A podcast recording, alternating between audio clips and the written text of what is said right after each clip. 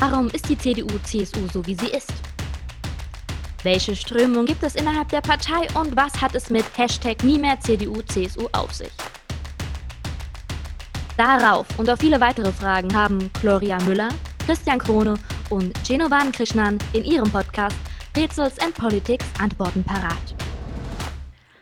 Hallo und herzlich willkommen zu einer neuen Folge Pretzels in Politics. Wir freuen uns, dass ihr heute wieder eingeschaltet habt und uns dabei zuhören wollt, wie wir ein bisschen über den aktuellen Wahlkampf sprechen. Mit wir meine ich äh, Jenno und mich. Gloria, guten Morgen, Jenno. Wie geht's dir? Guten Morgen, Gloria. Ich freue mich wieder auf eine tolle Folge Pretzels in Politics. Hallo und guten Morgen auch an, an, an alle Hörerinnen und Hörer. Und äh, worüber sprechen wir denn heute, Gloria?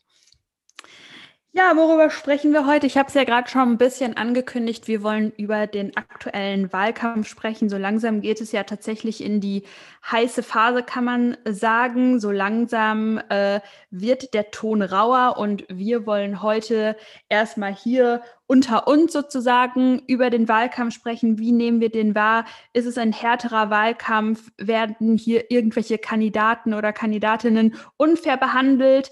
Und ähm, danach möchten wir genau über diese Themen auch mit dem Generalsekretär der CDU Deutschland, mit Paul Ziemiak, sprechen. Und ähm, ja, ich würde sagen, wir steigen direkt ein, äh, keine Zeit verlieren. Ähm, Jenno, du bist schon länger in der Politik dabei. Das heißt, du hast auch schon den ein oder anderen Wahlkampf miterlebt, mitgemacht, selbst am Wahlkampfstand gestanden. Ähm, wenn du dir den jetzigen Bundestagswahlkampf anschaust, ist er anders als sonst? Ist es eine andere Stimmung? Wie nimmst du das gerade wahr? Ja, also auf alle Fälle ist er etwas anders. Ähm, allein wenn man uns, wenn wir uns die Ausgangslage anschauen, dieses Jahr tritt Angela Merkel nicht nochmal an. Und äh, das heißt eben, dass sich die ganze Ausgangslage ändert und auch für die Union tritt mit Armin Laschet ein neuer Kandidat an.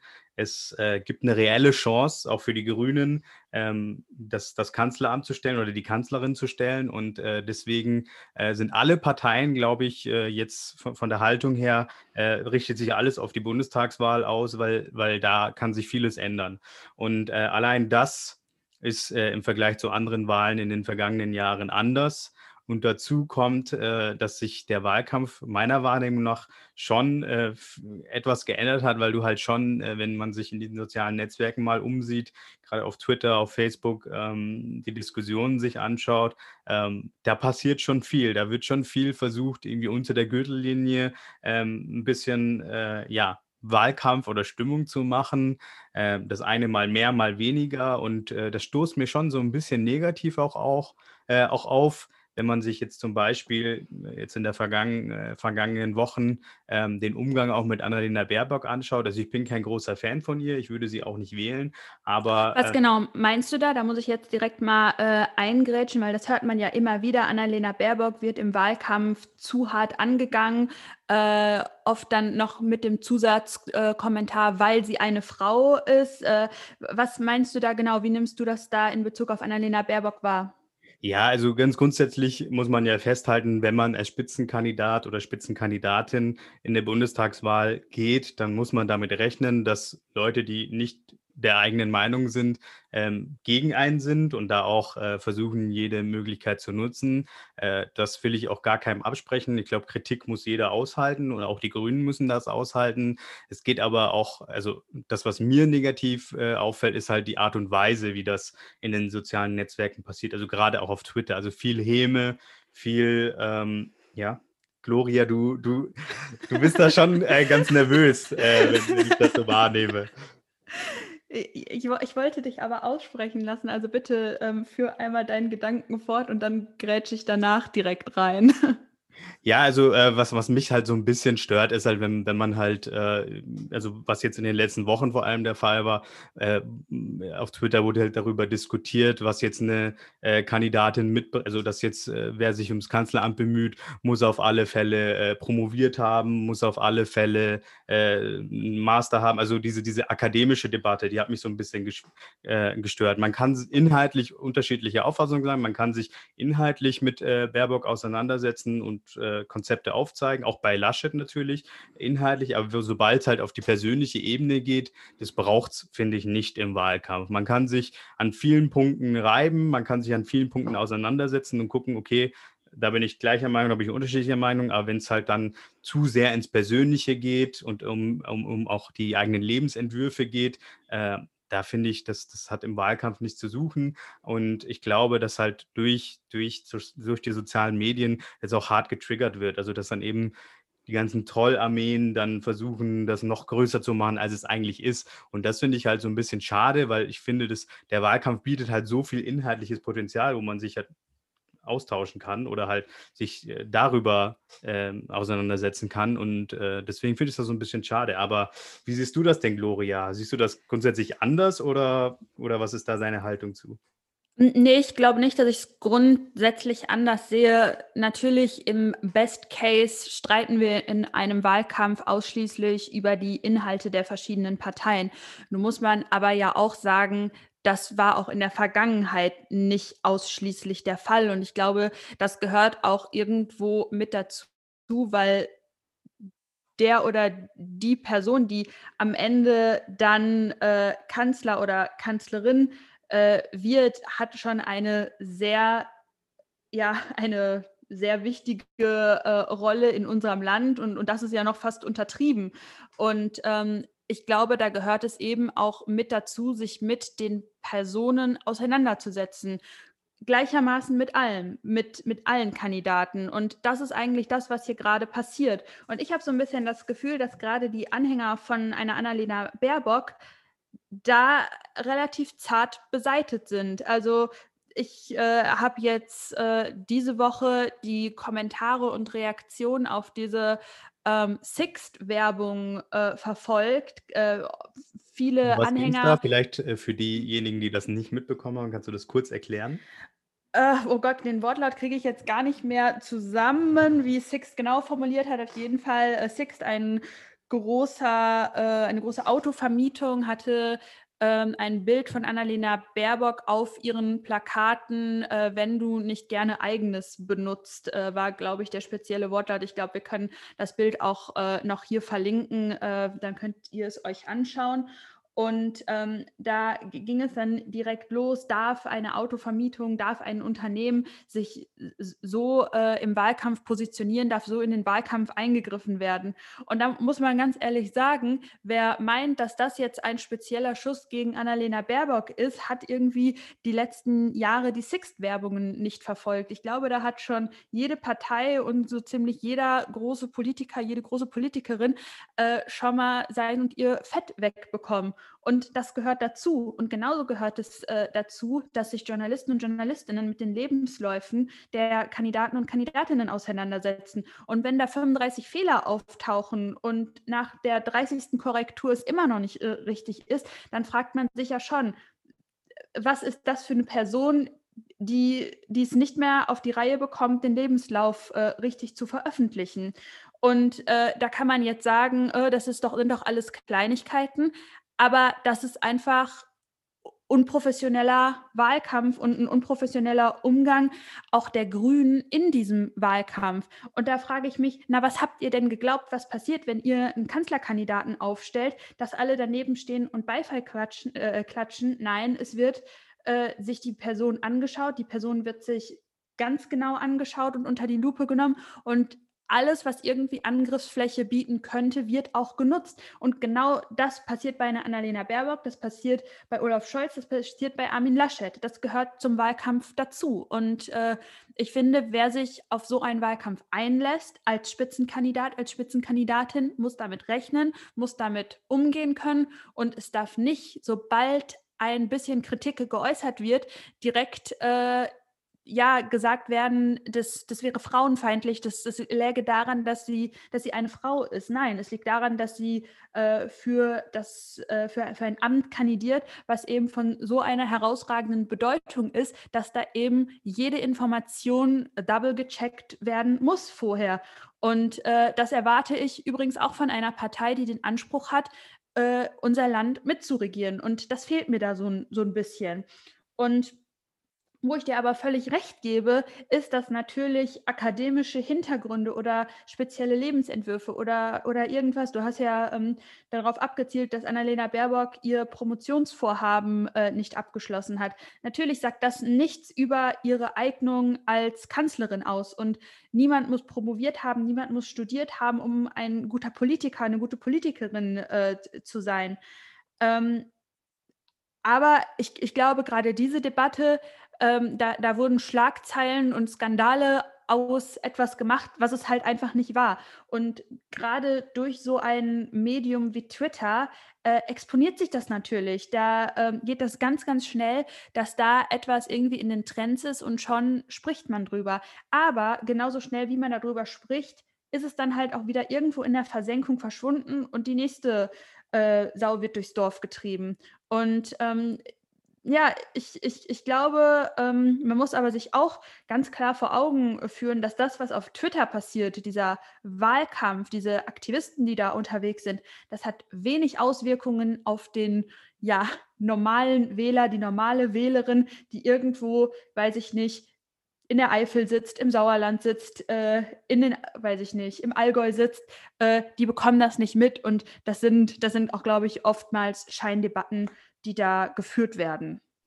Ja, also absolut, da stimme ich dir auch äh, in, in großen Teilen zu. Ich glaube, da sind wir auch ganz äh, nah beieinander. Also wie du sagtest, also der Punkt äh, mit, äh, ja, muss, muss eine Kanzlerkandidatin ihre Promotion abgeschlossen haben, Absolut nein. Also auch wenn man in die Union schaut, gibt es ja genügend Politiker, die ihr Studium nicht abgeschlossen haben und trotzdem gute Politiker sind. Auch wenn man ins Ausland schaut, so Sebastian Kurz, ich glaube, der hat sein Jurastudium ja abgeschlossen und ist trotzdem äh, Kanzler der Republik Österreich. Ob er jetzt gut oder ein schlechter Kanzler ist, das überlasse ich jetzt jedem Zuhörer selbst.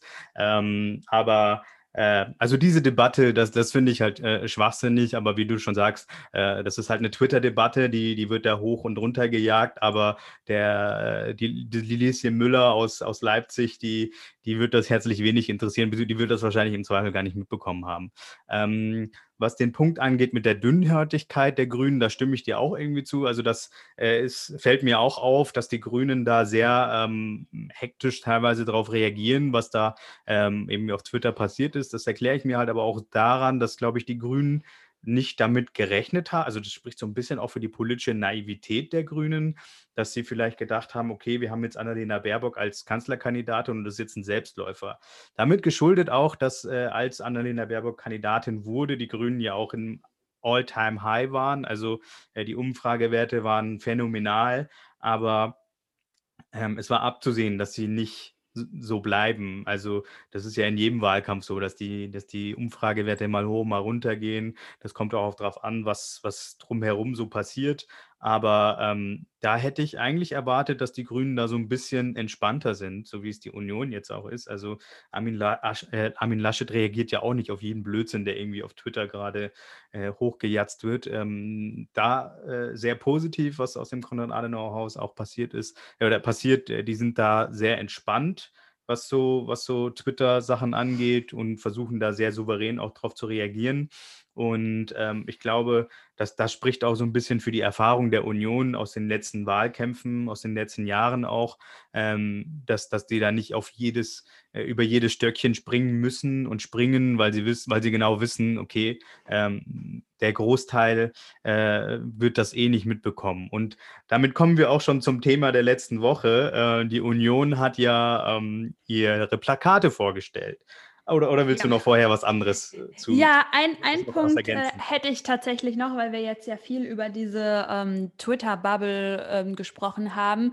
Und ähm, man muss sich, glaube ich, immer vor Augen führen, dass der richtige Wahlkampf in den Innenstädten stattfindet, vorm Supermarkt, ähm, beim äh, Tür-zu-Tür, Haustür-Wahlkampf. Äh, da kommen die Kandidaten, die Kandidatinnen mit ihren potenziellen äh, Wählern ins Gespräch.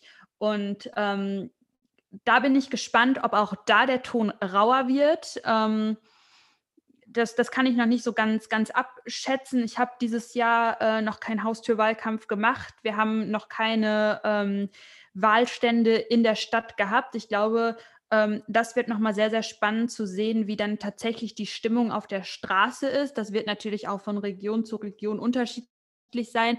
Ich werde Wahlkampf im Sauerland machen. Da ist man äh, in der Regel, äh, gerade wenn man Wahlkampf für die CDU macht, ähm, ja, äh, läuft man sozusagen offene Türen ein. Ähm, das ähm, bleibt aber trotzdem spannend, auch gerade ja, wie, wie die Corona-Pandemie da vielleicht auch ähm, etwas dazu beitragen kann, ob der, ob der Ton dann vor Ort auch rauer wird. Da bin ich sehr gespannt und äh, wollte das nur noch mal ergänzen, äh, dass wir nicht die ja die normalen Wählerinnen und Wählern äh, aus den Augen verlieren. Denn das, was auf, auf Twitter passiert, ist, ist auf Twitter. Das ist mal ganz lustig, mal ganz spannend zu lesen, aber das ist halt nicht das reale Leben und da entscheidet sich auch keine Wahl.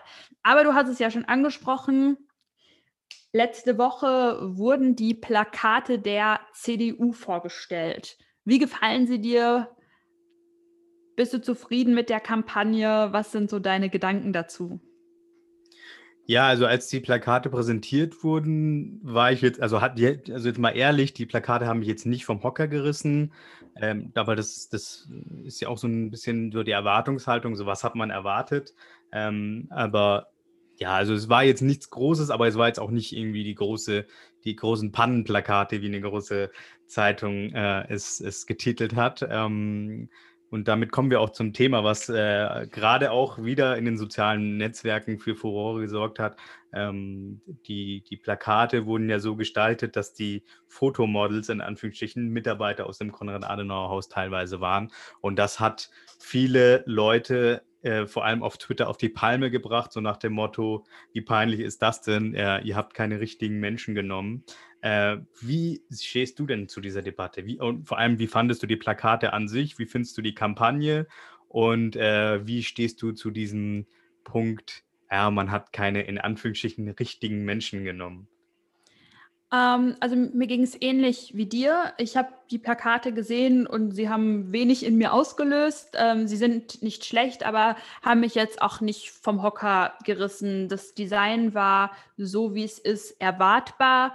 Ähm, sie sind relativ schlicht gehalten, aber ich würde sagen, ästhetisch ansprechend, keine, äh, kein äh, Totalausfall. An der, an der Stelle möchte ich aber einmal betonen, dass ich die Plakate der SPD in diesem Jahr sehr, sehr cool finde und äh, ich die Kampagne echt gelungen finde und ich da auch sehe, dass das eine moderne Kampagne ist. Das ist so ein bisschen das, was mir bei den CDU-Plakaten fehlt. Es ist sehr erwartbar, es ist sehr bodenständig und es spiegelt für mich aber nicht dieses, wir gehen jetzt in ein Modernisierungsjahrzehnt, wir sind jetzt eine moderne Volkspartei wieder.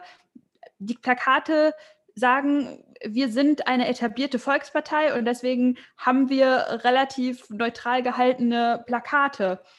Mm, das ist okay, aber ähm, ich, ich hätte mir da ein bisschen mehr Mut gewünscht. Einfach äh, Mut dazu, auch die Plakate moderner, jünger, dynamischer zu gestalten. Jetzt, äh, du hast es angesprochen, die Models auf den Plakaten sind zum Teil Mitarbeiter äh, der CDU. Mhm. Im ersten Moment habe ich gedacht, ach Gott, das ist ja peinlich. Im nächsten Moment habe ich gedacht, na ja, aber wäre es denn besser gewesen, irgendwelche Stockbilder zu nehmen? Also hätte uns das halt irgendwas gebracht. Und man muss ja auch ganz klar sagen, die Leute, die auf Wahlplakaten zu sehen sind, Background-Checks dieser Models oder, oder ähm, Modelle dauern sehr, sehr lange und müssen sehr, sehr gründlich gemacht haben. Du willst nicht irgendeine Person auf deinem Wahlplakat äh, haben und dann kommt im Wahlkampf raus, ach, die Person war irgendwie letztes Jahr auf drei äh, NPD-Demos äh, unterwegs. Ähm, das ist natürlich auch immer eine Gefahr, die du hast, wenn du äh, auf, auf Models zurückgreifst. Stockbilder sind meiner Meinung nach äh, relativ unauthentisch und bei den äh, Models, die jetzt gewählt wurden, weißt du zumindest, dass die sich auch mit den Werten der Partei äh, identifizieren können und auch hinter diesen Inhalten stehen. Ich habe oft gelesen, ja, da hat sich jemand als Polizistin verkleidet.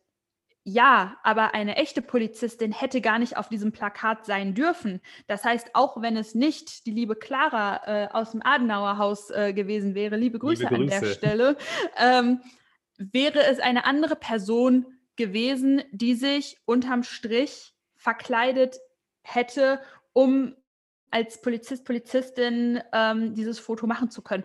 Und deswegen finde ich, ist auch das wieder etwas, was zu einem Skandal aufgebauscht wurde, aber im Endeffekt gar kein Skandal ist. Und ähm, ja, also im, im, ersten Moment fand ich es irritierend, dann habe ich ein bisschen drüber nachgedacht und gedacht, naja, okay, aber where's the problem? Wie, ja, es, ging mir, es ging mir auch ganz ähnlich. Also ganz am Anfang dachte ich mir so, okay, ja, schon ein bisschen peinlich, aber dann habe ich ein bisschen drüber nachgedacht und dachte mir dann, Herrgott, aber wenn du halt das Plakat am Ende in irgendeiner Fußgängerzone äh, hängen hast, so 99 Prozent der Leute wissen nicht, dass die Person, die auf dem Bild ist, äh, eine Mitarbeiterin oder ein Mitarbeiter aus dem Konrad-Adenauer-Haus ist. Und also spätestens da ist, ist diese Diskussion einfach völliger Quatsch, weil äh, das niemand kümmert, wer auf dem Plakat drauf ist. Es geht ja um die Aussage und äh, das wiederum, ähm, ja, also, äh, also diese Diskussion war halt einfach auch wieder hier und es zieht sich wie so ein roter Faden durch die Folge, war einfach eine, eine Online-Debatte, die da hochgejagt wurde, aber im Endeffekt äh, bei dem Großteil der, der Leute da draußen gar keine Rolle spielen wird. Und ähm, ja, was so das Design der Plakate angeht, das sehe ich auch so ähnlich wie du. Das hätte gerne etwas peppiger sein können, aber das ist halt auch eine subjektive Wahrnehmung. Ja, also bei Plakaten kannst du eigentlich äh, ja vieles falsch machen, wenig richtig machen, wenn man es wenn so will. Ähm, muss auch sagen, also ich finde die SPD-Plakate auch vom Design her ganz cool. Finde auch die äh, FDP-Plakate cool. Ich fand die auch beim letzten Mal echt ganz cool. So auch da gab es ja auch Kritik, so ja, hier schon wieder alles auf Lindner äh, ähm, zentriert. So das kann man auch kritisieren, auch wieder dieses Schwarz-Weiß. Aber ähm, ja, also das ist einfach nur eine Geschmacksfrage so. Und ähm, also da braucht man eigentlich auch nicht irgendwie das, das als kriegsentscheidendes äh, Mittel ähm, sehen. Und ja, also ähm, das kann man, glaube ich, so zusammenfassen, ähm, dass, dass das einfach wieder so eine, so eine Twitter-Debatte war. Und ähm, ja, äh, was hast du noch dazu zu sagen? Du, die, die juckt schon wieder unter den Fingernägeln, sehe ich. Ja, ich, ähm, eine Sache fand ich tatsächlich ein bisschen schade im Zusammenhang mit unseren Plakaten. Und das ist, dass mir tatsächlich da die Diversität der Modelle fehlt. Und ähm, ich glaube, der Anspruch einer Volkspartei muss eben auch sein, ähm, da auch verschiedene Lebensentwürfe abzubilden und abzuholen. Und ich glaube, das wäre möglich gewesen. Und das finde ich schade, dass das in dem bildlichen äh, ja sich nicht widerspiegelt. Aber was du auch gesagt hast, am Ende des Tages gewinnt man keine Wahl mit schicken Wahlplakaten. Da gehört eben viel, viel mehr dazu. Und ähm, gerade ähm, in den Wahlkreisen ist es natürlich auch ganz, ganz klar eine Frage, welcher Kandidat steht da. Die haben auch nochmal die Möglichkeit, ihre Plakate entsprechend zu gestalten. Da kommen dann noch die allgemeinen CDU-Plakate hinzu. Und ich glaube, am, am Ende des Wahlkampfs werden wir wieder ja, bunte Innenstädte sehen, werden viele oder hoffentlich nicht so viele ähm, Wahlplakat-Fails sehen, was vielleicht auch ganz lustig manchmal an der einen oder anderen Stelle ist. Aber am Ende des Tages wird das nicht wahlentscheidend sein. Ähm, aber ja, ich, ich glaube, wir können uns darauf einigen, dass es ein bisschen peppiger hätte sein können. Ja, weil du das, das äh, Thema Diversität angesprochen hast. Ähm, klar kann man das jetzt kritisieren. Andererseits muss man auch sehen, äh, jetzt bei den Grünen oder bei der äh, SPD äh, hast du jetzt auch nicht so die krasse Diversität auf den Plakaten. Andererseits muss man aber auch dazu sagen, dass es ja auch die Wahlplakate an sich gibt von den Kandidatinnen und Kandidaten der CDU. Und ähm, da haben wir ja eine völlige Bandbreite an äh, Kandidatinnen und Kandidaten. Junge Frauen, ältere Frauen, äh, Leute mit Migrationshintergrund, so eine Serap Kühler zum Beispiel, die kandidiert ja auch für den Deutschen Bundestag äh, in Köln-Leverkusen und äh, die sind ja dann am Ende auch auf den Plakaten und darauf kommt es ja dann an, vor Ort, wer da plakatiert wird. Das sind ja die allgemeinen Plakate, das kann man kritisieren, Ähm, ich fand es auch schade. Beim nächsten Mal äh, können Sie uns ja anrufen. Äh, Gloria und äh, ich sind bestimmt sehr gerne beim nächsten Mal auf den Plakaten mit drauf an der Stelle. Also äh, ja, ans Konrad Adenauers hier der, der Shoutout. Also ruft uns gerne an. Wir sind sehr gerne beim nächsten Mal auf Plakaten drauf. Äh, nee, Spaß beiseite. Also ja, es ist schade. Ähm, aber andererseits haben wir super viele Kandidatinnen und Kandidaten, die auf den Plakaten dann drauf sind und darauf kommt es dann an. Und ähm, ja, am Ende ähm, wird, werden die Plakate nicht darüber entscheiden, ob, ob, uns jetzt jemand wählt oder nicht. Entweder haben sich die Leute vorher schon eine Meinung gebildet oder sie bilden sich eine Meinung über Flyer, übers Internet oder wo auch immer. Also das, äh, darauf wird es dann ankommen, oder? Das denke ich auch.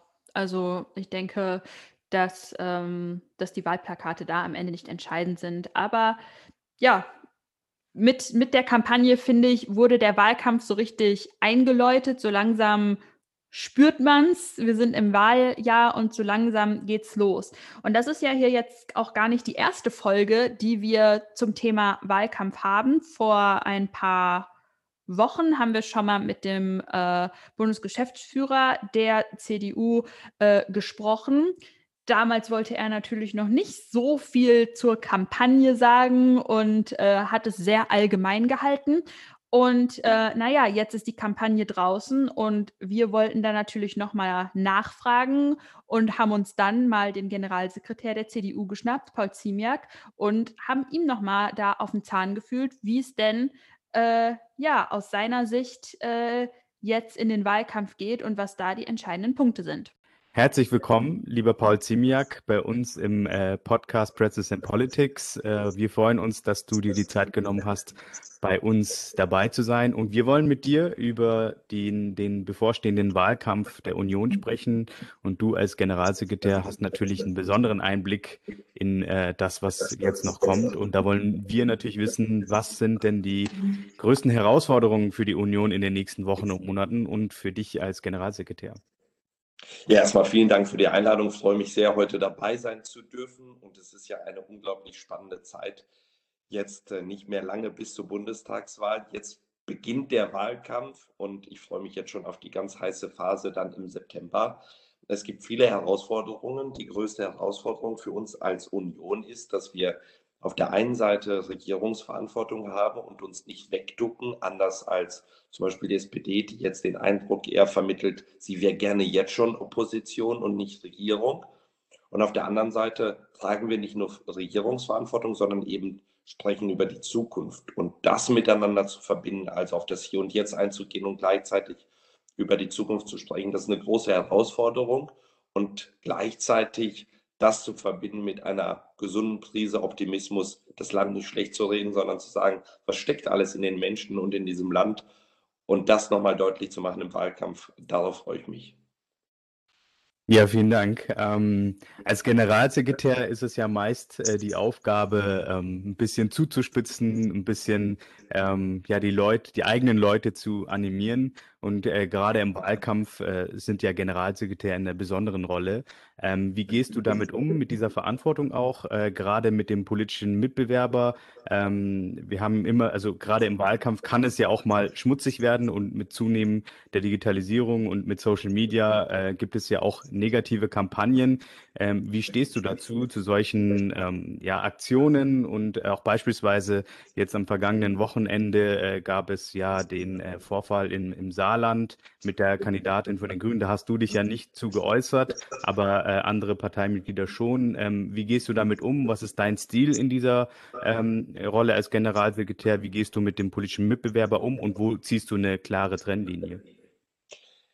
Ja, schmutzig soll es nicht werden, sondern es soll konfrontativ sein, es muss in der Sache hart sein und äh, man kann auch mal als Generalsekretär übers Ziel hinausschießen. Auch das ist mir äh, passiert, logisch. Am Wochenende habe ich zu der Kandidatin im Saarland nichts gesagt. Äh, ich finde es äh, richtig, dass einige das auch thematisiert haben und haben gesagt, naja, wenn man nicht eine Antwort hat auf die wichtigen Fragen, zum Beispiel die Frage, wie kann man Klimaneutralität verbinden mit sozialer äh, Gerechtigkeit und mit sozialer Sicherheit, ist man dann die richtige Kandidatin für den Deutschen Bundestag. ich habe deswegen nichts dazu gesagt, weil ich einfach den Eindruck hatte, dass diese Frau, die dort kandidiert, nicht der deutschen Sprache mächtig war. Äh, das heißt nicht, dass man ein guter Kandidat ist für den Deutschen Bundestag, sondern ich glaube, das ist ein, ein falsches Amt, das man dann anstrebt. Aber ich bin da nicht mit eingestiegen, weil mir die Frau auch ein bisschen leid hat, muss ich sagen. Okay, und ähm, wo, wo, ziehst du dann so eine Trennlinie, wenn du jetzt quasi im Wahlkampf, äh, also wo ist die Trennlinie zwischen politischer Wettbewerb und Auseinandersetzung, die wir ja auch mögen im äh, Wahlkampf, und wo ist quasi ja, die Trennlinie zu, ja, das, das gehört sich nicht im Wahlkampf? Na, das Persönliche, das ist ganz klar. Also für mich hat, hat Familie zum Beispiel, Kinder haben für mich im Wahlkampf nichts verloren. Ich würde auch niemals irgendwie die Kinder auch von AfD-Abgeordneten, die hat man nicht zu kritisieren, die hat man in Ruhe zu lassen und nicht irgendwie in ein schlechtes Licht zu stellen. Das ist das eine. Das andere ist, wenn zum Beispiel durch Hackerangriffe persönliche Daten gestohlen werden von Rechnern aus E-Mail-Verkehren, dann werde ich die auch nicht benutzen im Wahlkampf anderer, nur weil es sich gerade anbietet. Etwas anderes wäre es, wenn es, wenn es eine äh, Straftat ist, die dort zum Vorschein kommt. Und auf der anderen Seite versuche ich natürlich auf meiner Augenhöhe, also mit den, mit den politischen Vertretern in Berlin der Parteien, die Konfrontation zu suchen und dort allerdings dann auch hart. Okay, da freuen wir uns natürlich drauf, auf die, die harte und faire Auseinandersetzung. Ähm, da kommen wir natürlich auch zum Thema Wahlkampf. Ähm, Corona hat natürlich vieles in der politischen Landschaft äh, durcheinandergewirbelt, auch wie man generell Wahlkampf macht. Ähm, und da interessiert uns natürlich, wie willst du, wie will die Union äh, gerade auch äh, ältere Menschen erreichen, die vielleicht nicht äh, mit dem Smartphone äh, die neuesten Sachen verfolgen und die neuesten Kampagnen der Union verfolgen. Die will man ja auch erreichen. Und äh, wie ist da äh, eure Herangehensweise, jung und alt gleichermaßen zu erreichen? Ich würde das nicht unterschätzen, dass die Älteren nicht in sozialen Netzwerken unterwegs sind. Den Eindruck habe ich mittlerweile nicht mehr. Es kommt darauf an, welches Netzwerk. Ich glaube, Instagram ist da sicherlich noch etwas, was eher eine andere Zielgruppe, also eine jüngere anspricht. Aber bei Facebook sind schon sehr, sehr viele Ältere. Und im Netz äh, ist es auch so, dass wir durch äh, entsprechende äh, Präsentationen unserer auch äh, Inhalte durch Werbung entsprechend viele erreichen können. Aber ich würde die klassischen ich würde den klassischen Wahlkampf nicht unterschätzen. Corona-konform, wie er dann möglich sein wird, nicht mit Tausenden von Leuten, aber mit einigen Menschen in einem Saal, das werde ich zum Beispiel auch in meinem Wahlkreis machen, ähm, viele Menschen einzuladen, auch gerade Ältere, über Politik zu diskutieren.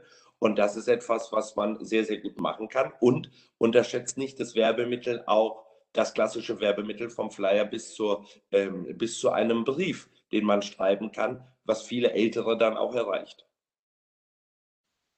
Ja, ähm, zum Wahlkampf äh, würde uns natürlich interessieren, ähm, vielleicht kannst du uns ja ein bisschen schon verraten. Äh, wir hatten ja schon das Gespräch mit äh, Stefan Hennewig, der uns ja schon einen kleinen Einblick in äh, die, die Konzepte der Union äh, gewährt hat. Natürlich hat er nicht im Detail verraten, was schon alles geplant ist, aber äh, nichtsdestotrotz würde uns natürlich interessieren, ähm, was, was sind so die Tools äh, der Union? Also wir kennen natürlich alle äh, den Haustürwahlkampf äh, vom letzten Bundestagswahlkampf. Jetzt ist natürlich, sind vier Jahre vergangen, die Zeit hat sich äh, weitergedreht. Natürlich hat die Union auch aus diesem Wahlkampf 2017 äh, gelernt und auch aus den Landtagswahlen der äh, vergangenen Monate. Ähm, worauf kann man äh, sich freuen, äh, was, was von der Union jetzt in den nächsten Wochen und Monaten kommt? Man kann sich auf vieles freuen. Der Haustürwahlkampf ist nach wie vor ein ganz, ganz wichtiges Instrument. Ich würde sogar sagen, er ist wichtiger geworden als noch vor vier Jahren, weil wir gesehen haben, dass dieser Wahlkampf, diese Art des Wahlkampfes unglaublich wirkt, wenn Menschen persönlich angesprochen werden. Und worauf man sich freuen kann, ist, dass wir sehr viel zielgruppenspezifischer diesen Wahlkampf äh, durchführen werden. Also viel mehr noch auf die Themen vor Ort eingehen würden, die unterschiedlich sind. Also in einer Großstadt anders als im ländlichen Raum. Äh, in Sachsen an der deutsch-polnischen Grenze sicherlich noch mal anders als im Ruhrgebiet. Und äh, so wird der Wahlkampf angelegt sein. Und wir werden einen Wahlkampf haben, der sehr geprägt ist von der Gemeinsamkeit von CDU und CSU. Äh, denn trotz mancher Diskussionen in der Vergangenheit, die wir geführt haben, die auch zu führen waren, wird es ein gemeinsamer Wahlkampf sein und mit Armin Laschet als Kanzlerkandidaten und Markus Söder als Vorsitzenden der CSU. Das wird ein toller Wahlkampf und darauf freue ich mich. Und Markus Blume und ich arbeiten da jeden Tag dran, dass es ein guter Wahlkampf und ein toller Erfolg für die Union wird. Ja, wunderbar. Ähm, siehst du denn auch Gefahren äh, für den Wahlkampf? Also insbesondere, ähm, wenn ihr eben viel äh, online macht. Wir haben das jetzt auch in den letzten äh, Monaten gesehen, dass es äh, irgendwie negative Kampagnen ähm, vermeintlich auch aus dem Ausland gesteuerte Kampagnen gab. Ähm, ist das ein Thema bei euch im Konrad-Adenauer-Haus und ähm, wie, wie wollt ihr dem entgegenwirken? Weil ähm, ja, also viele Menschen bilden sich ja inzwischen auch ihre politische Meinung oder ihre Entscheidungen äh, in den sozialen Netzwerken, ob das jetzt auf Twitter oder in, in Telegram-Gruppen ist. Ähm, habt ihr da eine, eine Strategie, wie, wie ihr da quasi gegensteuern wollt oder ähm, was ist da eure Herangehensweise? Also das macht mir tatsächlich große Sorgen und wir haben dort auch Gespräche geführt mit äh, zwischen den Parteien, äh, dem, den demokratischen Parteien, mit den anderen Geschäftsführern und Generalsekretären. Und wir sind uns einig, dass wir auf diese, diese Dinge nicht weiter verbreiten werden, sofern sie dort äh, publiziert werden. Das ist tatsächlich eine große, äh, eine große Gefahr, die Einflussnahme von außen. Da geht es nicht um irgendeine Partei, sondern da geht es darum, dass das ja ein Angriff ist auf uns alle und ansonsten immer redlich bleiben und äh, immer die Dinge richtig auch darstellen, dass man das am Ende verhindert, was in Telegram-Gruppen äh, dort kundgetan wird.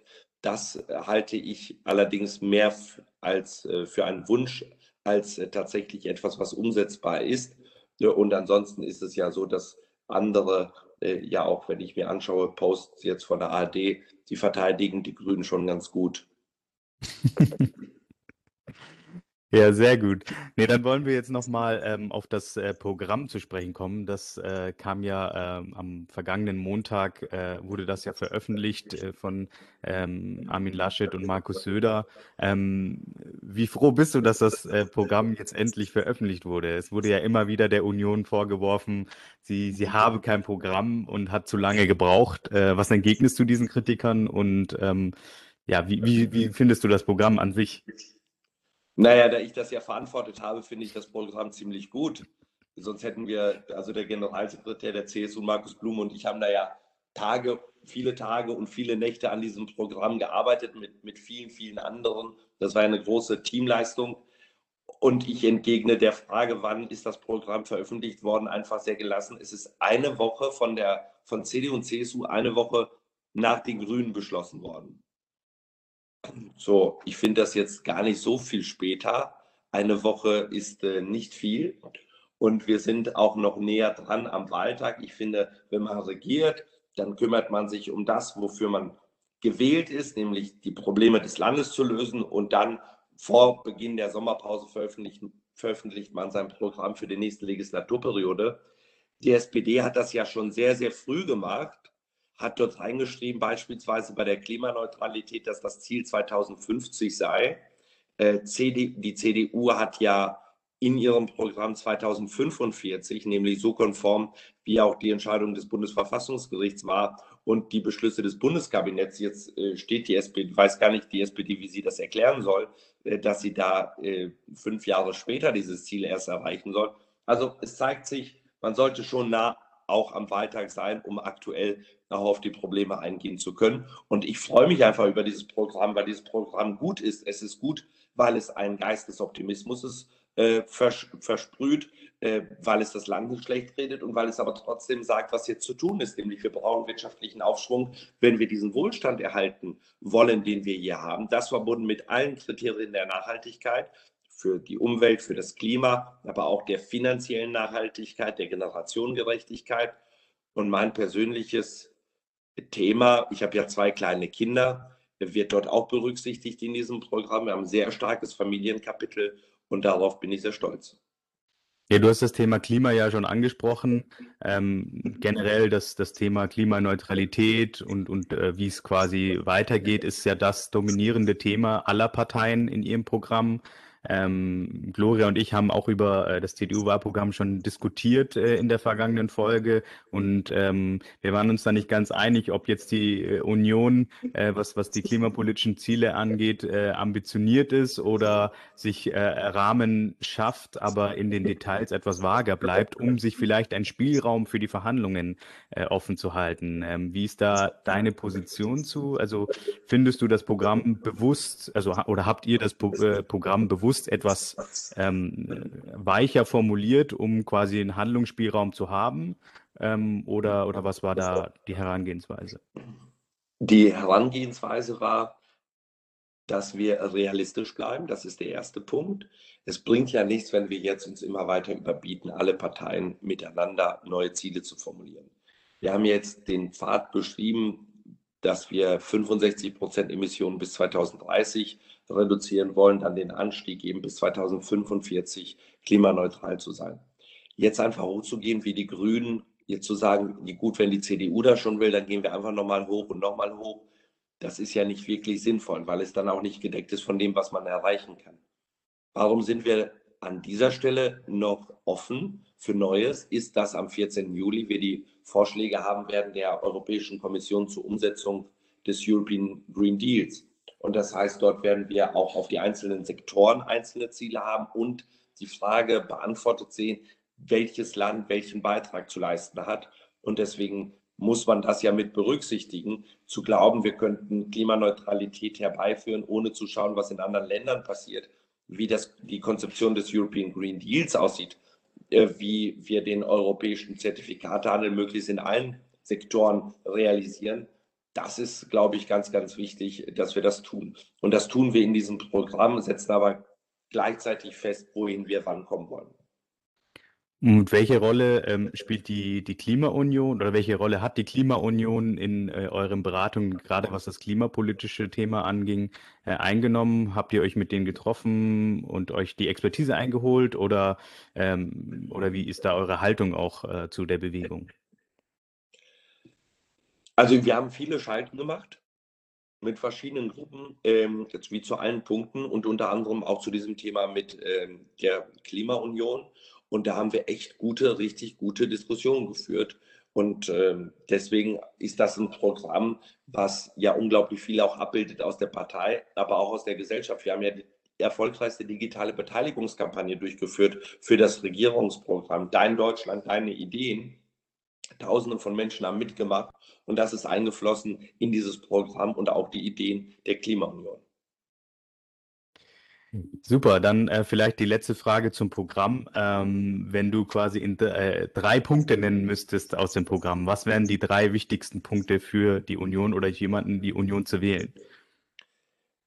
Das Wichtigste ist, wenn wir Klimaneutralität wollen, dürfen wir dabei nicht vergessen, dass wir dabei auch soziale Sicherheit brauchen und Arbeitsplätze. Und das heißt klimaneutrales Industrieland. Es gibt keine andere Partei, die diesen Punkt so sehr in den Fokus stellt wie die CDU und die CSU. Wir wollen Klimaneutralität, aber wir wollen auch Industrieland bleiben.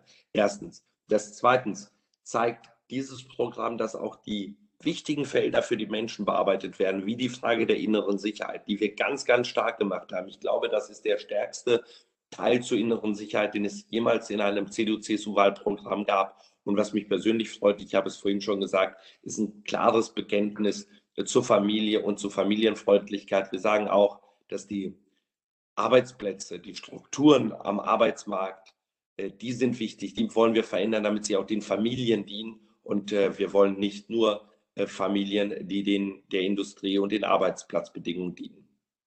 Und äh, jetzt kommen wir zu unserer Rubrik äh, Gewinner und Verlierer der Woche. Äh, wir stellen das jede Woche auf und äh, das wollen wir natürlich wissen. Paul Ziemiak, äh, was ist dein Gewinner und Verlierer dieser oder auch der letzten Wochen? Ich glaube, der Verlierer ist ganz eindeutig Olaf Scholz, der keine Ahnung hat, wie viel ein Liter Sprit kostet. Ich glaube, äh, als Politiker muss man nicht alle Preise kennen. Ich kenne auch Preise zum Beispiel von Windeln, äh, viele andere nicht. Das ist auch nicht schlimm. Aber als Finanzminister, weil da so viele Steuern draufkommen, sollte man wissen, wie viel man den Leuten abnimmt an der Zapfsäule. Äh, und da finde ich, das spricht nicht für, für eine besonders große äh, Bürgernähe, die Olaf Scholz dort äh, gezeigt hat. Und Gewinner ist für mich ähm, eine Begegnung aus äh, der vergangenen Woche. Ich habe einen Dienst gemacht bei der Polizei und die Polizistinnen und Polizisten, die dort jeden Tag ihren Kopf für uns hinhalten, für unsere Sicherheit, das sind ganz klar persönlich meine Gewinner. Ja, das fand ich ganz spannend zu hören. Vielen Dank an dieser Stelle an Paul, dass äh, er sich da die Zeit genommen hat, um mit uns über den Wahlkampf zu sprechen. Wir sind jetzt schon wieder fast am Ende unserer heutigen Folge und zu einer richtigen Folge Pretzels and Politics gehört natürlich immer auch der Gewinner, die Gewinnerin und Verlierer, Verliererin der Woche. Und ich würde sagen, Jenno, you go first. Wer sind deine Gewinner und Verlierer dieser Woche? Also Gewinner der Woche ist für mich äh, ganz klar Sixt, die, über die wir ja diese Folge schon ein bisschen gesprochen haben mit ihrer Aktion. Ähm, also ich finde es immer witzig, wenn ähm, ja, äh, Sixt äh, Plakate äh, auf Twitter postet, also unabhängig wer da drauf ist, äh, sind die eigentlich immer äh, recht amüsant. Also zum Beispiel hatten die auch mal Werbung gemacht äh, mit der FDP, mehr Sitze als die FDP und dann ja, konnte sie da so ein Cabrio mieten. das fand ich immer ganz, ganz amüsant und hätte mir natürlich ein bisschen mehr Entspanntheit auch von den grünen Unterstützern da gewünscht. Also ähm, niemand wählt die Grünen nicht, weil Sixt äh, negativ oder ja, es wagt, Annalena Baerbock zu kritisieren. Also ähm, da mehr Entspanntheit bei den Grünen an der Stelle. Ähm, Verlierer der Woche sind, ist für mich die UEFA. Äh, jetzt ist die Fußball-EM ja vorbei, ähm, aber ich fand das sehr bedenklich, dass die UEFA da in den letzten Wochen äh, gerade, wir sind äh, inmitten immer noch äh, einer Pandemie. Klar haben wir in Deutschland jetzt äh, äh, zum Glück noch sehr niedrige Zahlen, aber ähm, ich finde das Bild, was die UEFA jetzt in den letzten Wochen gezeichnet hat, gerade in, in Ungarn oder in, oder in England gezeichnet hat mit vollen Stadien, ähm, wiegt uns so in einer falschen Sicherheit und der Herbst kommt jetzt noch. Und da hätte ich mir einfach gewünscht, einfach so ein bisschen Zurückhaltung. Klar ist es auf der anderen Seite irgendwie auch wieder schön, solche Bilder zu sehen, volle Stadion, Stimmung und so ein bisschen ausgelassen zu sein. Aber so ein bisschen Zurückhaltung hätte, glaube ich, der UEFA nicht geschadet, aber da muss man halt auch sagen, da ging es ums Geld und deswegen für mich Verlierer der Woche. Wie sieht es bei dir aus, Gloria? Wer sind für dich Gewinner und Verlierer der Woche? Ja, ich habe diese Woche lange irgendwie überlegen müssen. So richtig äh, wollte mir da keiner einfallen. Sommerloch lässt grüßen. Verliererin der Woche ist für mich Annalena Baerbock und äh, diese ganze Debatte um ihr Buch.